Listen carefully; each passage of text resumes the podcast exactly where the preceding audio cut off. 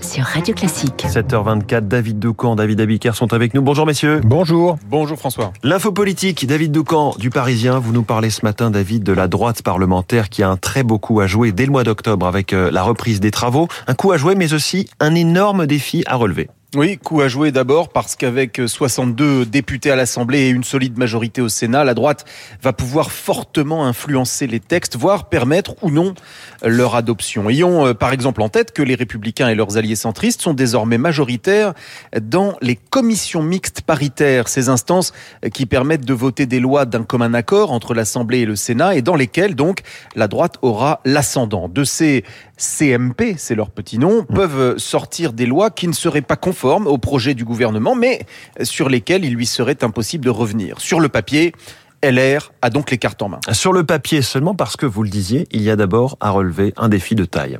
Oui, celui de l'unité. Pour être fort dans les tractations parlementaires, il faudra présenter un front uni. Or, il y a des divergences. Sur l'immigration, par exemple, où des lignes plus ou moins dures cohabitent. Sur l'écologie aussi, où certains plaident pour l'absence totale de mesures contraignantes, quand d'autres considèrent qu'elles sont nécessaires, à condition d'être socialement acceptables. C'est pourquoi a été installé un comité de coordination parlementaire qui rassemble les députés et les sénateurs, euh, les républicains. Il tourne ce comité en ce moment à plein régime pour permettre une arrivée soudée début octobre euh, quand la session reprendra. L'enjeu est de taille.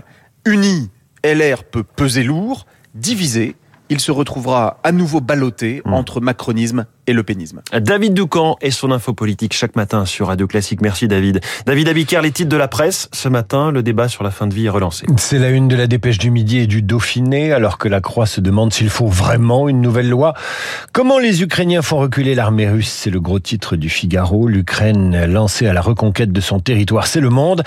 Lancer le chantier des retraites, c'est la une des échos, tandis que le Parisien aujourd'hui en France fait la une sur les secteurs qui recrutent, et il y en a beaucoup.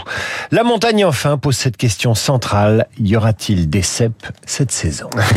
Question centrale. Voilà pour les titres de la presse. Vous revenez pour euh, la revue de presse complète tout à l'heure à 8h30.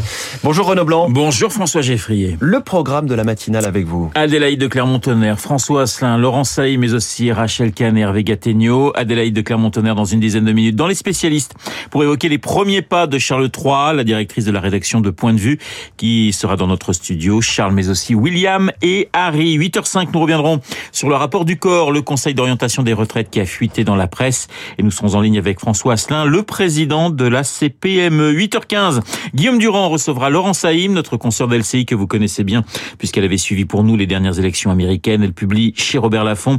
Guylaine Maxwell, une femme amoureuse. Laurent Saïm, l'une des meilleures spécialistes des États-Unis.